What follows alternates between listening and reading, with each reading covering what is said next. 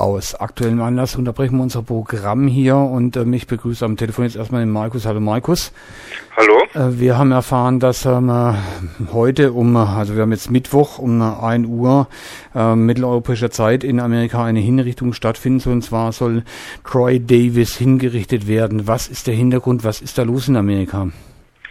Troy Davis ist ein Gefangener, der im US-Bundesstaat Georgia vor über 20 Jahren inhaftiert wurde Vorgeworfen wurde ihm, dass er einen Polizisten erschossen haben soll. Das Problem bei der Sache ist, dass er, es überhaupt keine Beweise dafür gibt, weder forensische noch eine Tatwaffe oder ein Tatmotiv.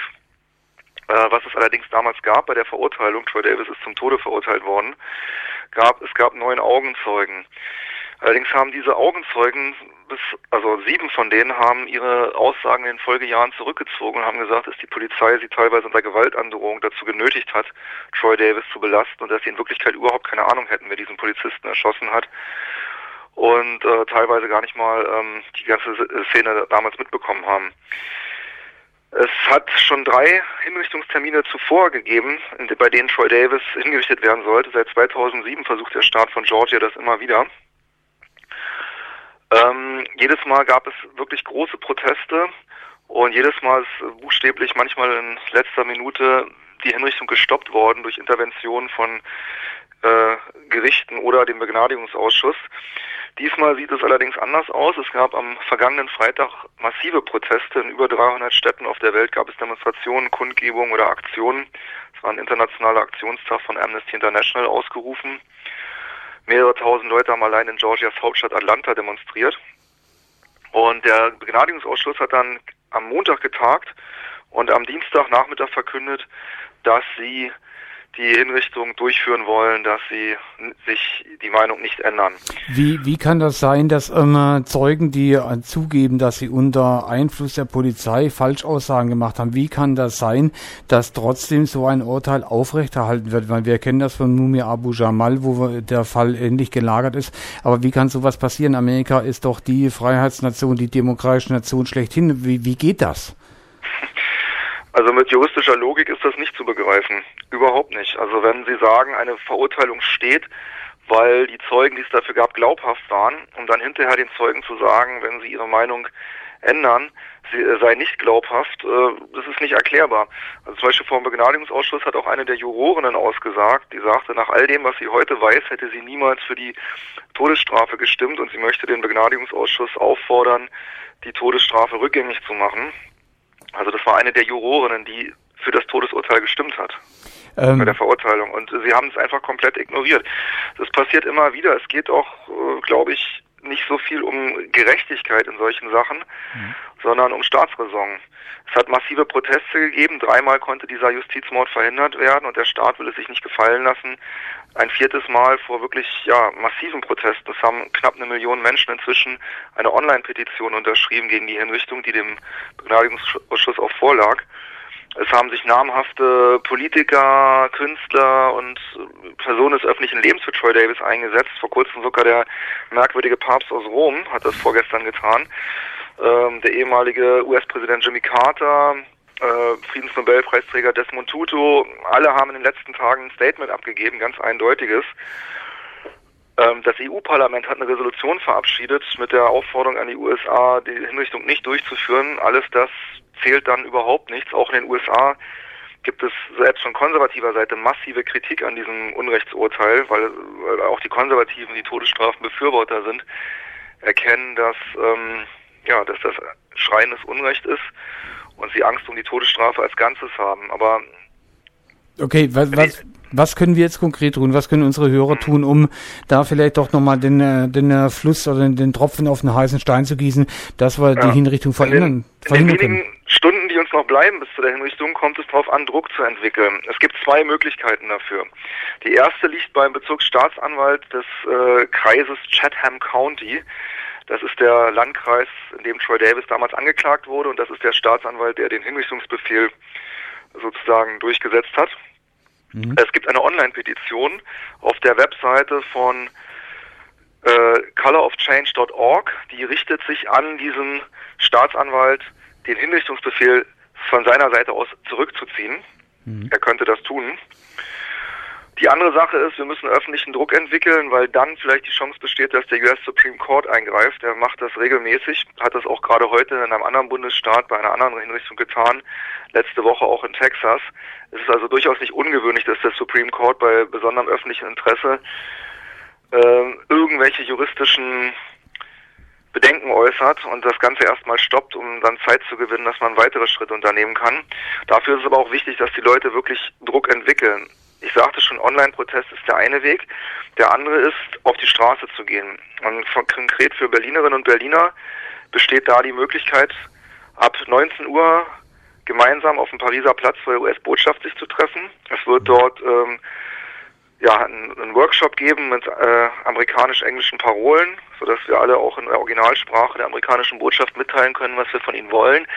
Es werden große Tapetenrollen mitgebracht werden, sodass Leute auch ihre Statements und ihre Meinung zur Todesstrafe groß aufschreiben können. Wir denken auch, dass eine Menge Presse dort sein wird. Also morgen ist die mhm. Gelegenheit, Quatsch, heute ist die Gelegenheit, ähm, da wirklich nochmal Druck zu entwickeln und wir hoffen, dass das in vielen anderen Städten gleichzeitig auch passiert. Und äh, es, die Leute, die dazu aufrufen, haben sich vorgenommen, nicht eher zu gehen von dem Pariser Platz, als bis der die Behörden in Georgia diese wahnsinnige Hinrichtung zurückgenommen haben. Gut, also das heißt, wir treffen uns morgen alle auf jeden Fall um 19 Uhr am Pariser Platz. Ähm, du hast das jetzt so geschildert, es ist ähm, anscheinend an der Tagesordnung in Amerika, dass Leute hingerichtet werden. Ich meine, ähm, mit Demokratie und freiheitlichem Denken hat das ja nicht viel zu tun. Die Juristerei anscheinend ist da ja irgendwie auch ein bisschen eine Willküraktion oder wie soll man das, wie kann man das begreifen? Ja, wenn du in den USA lebst, würdest du es wahrscheinlich als Rassismus und Klassenjustiz bezeichnen. Begriffe, mit denen man oft im Radio nicht viel anfangen kann. Mhm. Es ist eine Tatsache, dass die meisten Gefangenen im Todestrakt sogenannte People of Color, also Angehörige der nicht weißen Bevölkerungsgruppen sind. Die machen gerade mal 20 Prozent der US-Bevölkerung aus, sind aber die, die zu überwiegender Mehrheit in den Todestrakten sitzen und nicht nur da, sondern auch generell in den Gefängnissen. Die USA hat 2,5 Millionen Gefangene. Ähm, allein knapp die Hälfte oder weit über 40 Prozent davon Afroamerikaner und Amerikaner. Es gibt äh, die, diese Gefangenen leisten Zwangsarbeit in der Gefängnisindustrie, sowohl privat als auch staatlich. Es gibt inzwischen die traurige Statistik seit April diesen Jahres, dass äh, 2011 mehr Afroamerikaner und Amerikaner in Zwangsarbeit in Knästen arbeiten als 1865 bei der offiziellen Abschaffung der Sklaverei. Es gibt Menschen, viele Menschen zwischen den USA, die sagen, die Sklaverei hat nie aufgehört, sie hat nur einen anderen Namen. Und die Todesstrafe ist hierbei sicherlich die Spitze des, der ganzen Pyramide. Sie soll People of Color, also die gesellschaftlichen Minderheiten, in Schach halten. Natürlich werden auch Weiße hingerichtet, allerdings weitaus seltener. Sie werden auch weitaus seltener angeklagt mit äh, äh, oder die Todesstrafe gegen sie gefordert. All das ist statistisch bewiesen. Mhm. Und was vor allen Dingen für alle zutrifft, egal ob sie weiß afroamerikanisch, Natives, Hispanics oder asiatischen Ursprungs sind, ist, dass sie kein Geld haben für eine vernünftige Verteidigung. Denn ähm, in den USA, das ist der Durchschnittswert, brauchst du ein Minimum an 200.000 Dollar an Eigenmittel. Das ist ein Durchschnittswert, der über alle Todesstrafverfahren angelegt wurde, um äh, selber genug Verteidigung organisieren zu können, Rechtsgutachten, mhm. forensische Gutachten und dergleichen mehr, um bei der Anklage mit Todesstrafe überhaupt davon zu kommen. Alle Leute, die in Todestrakten sitzen, hatten dieses Geld nicht. Du wirst keinen Menschen mit viel Geld in den Todestrakten der USA finden. Insofern denke ich, ist der Ausdruck Klassenjustiz absolut gerechtfertigt. Gut, mir fällt ja nicht so ein, Sie haben zwar einen afro-schwarzen ähm, Präsidenten, der hat aber auch nicht viel bewegt, der muss jetzt gerade darum kämpfen, dass er überhaupt wieder weitergewählt wird, der wird uns da bestimmt nicht helfen können.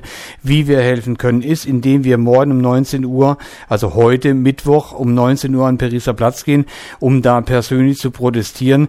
Markus, kannst du nochmal die Internetseiten ähm, kurz nochmal ansagen, wo man die Petition sich runterladen kann ja. und sich direkt dann nach, nach Amerika wenden kann, damit da die Leute mal endlich aufwachen?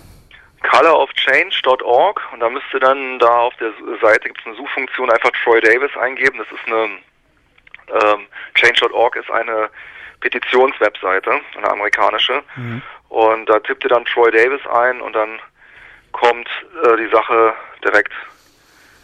Du hast vorhin gesagt, über, Inter, über ähm, Amnesty International, die haben auch eine Seite, wo man sich reinklicken kann? Ja, äh, Amnesty International haben jetzt die Petition an den Begnadigungsausschuss mitgetragen. Mir fiel bloß gerade auf, dass dadurch, dass der Begnadigungsausschuss ja jetzt entschieden hat, er sozusagen raus ist aus der ganzen Auseinandersetzung. Und deswegen macht die Amnesty-Seite an diesem Punkt leider gar keinen Sinn mehr. Jetzt geht es darum, die Behörden, die überhaupt noch Einfluss haben auf diese Hinrichtung, das ist der Staatsanwalt, die halt aufzufordern, diesen Quatsch zu lassen, beziehungsweise diese Wahnsinnstat. Quatsch ist da wohl etwas harmlos. Mhm. Ähm, daher change.org und dann nach Troy Davis dort suchen, nach der Petition und die online unterschreiben.